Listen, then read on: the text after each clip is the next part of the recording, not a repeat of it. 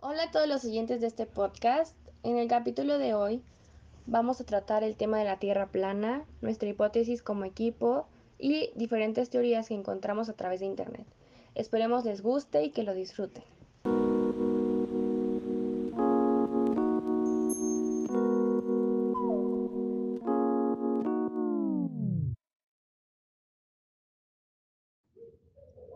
La Tierra es nuestro planeta. Nuestra Tierra es el mayor de los cuatro planetas rocosos.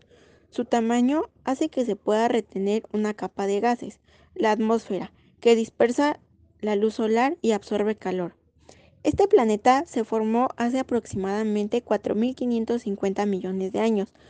La forma de la Tierra es muy parecida a un esferoide oblato, una esfera achatada por los polos, resultando un abultamiento alrededor del ecuador. Hace aproximadamente 2200 años, la Tierra tenía una forma más esférica. En el pasado hubo muchas creencias de que la Tierra era plana, pero esa creencia fue desplazada por el concepto de una Tierra esférica, debido a la observación y a la circunnavegación. La perspectiva humana acerca de la Tierra ha cambiado tras el comienzo de los vuelos espaciales y actualmente la biosfera se interpreta desde una perspectiva global integrada. Pero, ¿por qué se decía que una tierra plana? La teoría de la tierra plana viene desde la Europa medieval gracias a la literatura y a la cultura popular. Sin embargo, los días, en los días recientes, esta teoría ha ido cobrando fuerza y se ha basado en filósofos griegos, como por ejemplo Talís de Mileto, el cual aseguraba que la Tierra era plana. A continuación me gustaría eh, hablar un poco sobre ¿Qué fomenta esta hipótesis acerca de la Tierra plana. Por ejemplo, los horizontes y la curvatura. No hay una curvatura visible en el horizonte y no se expresa desde las alturas. Existen testimonios de pilotos de avión que dicen que no se puede ver ninguna curvatura. Se ha sugerido que las ventanillas de estas naves distorsionan la vista de los pasajeros y les hacen creer que ven una curvatura. El horizonte siempre se eleva para alcanzar el nivel de los ojos, por lo que sería imposible si la que la en el caso de que la Tierra fuera esférica, que se, da, que se diera este, este hecho. Nuestro segundo punto es la gravedad. Y para este punto se debería de, descartar las afirmaciones de Isaac Newton sobre la interacción gravitatoria entre los cuerpos con masa. En relación con la gravedad, se, se, observan las superficies de agua en el planeta y destacan su llamativa nivelación.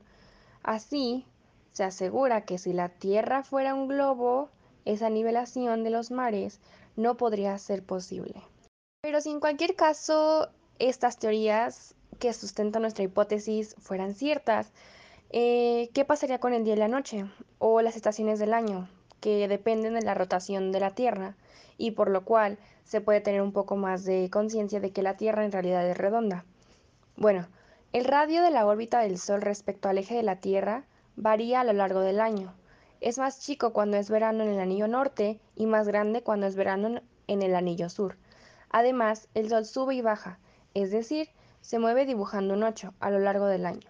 En cuanto a los ciclos diarios, se asegura que el Sol simplemente ilumina una porción de la Tierra por vez.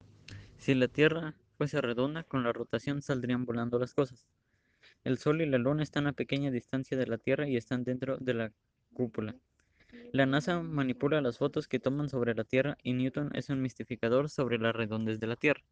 Si se toma un vuelo de España a Nueva York, si fuera redonda, tu destino se acercaría, pero si la tomas de Nueva York a España, se alejaría por la rotación, pero en realidad apenas varían.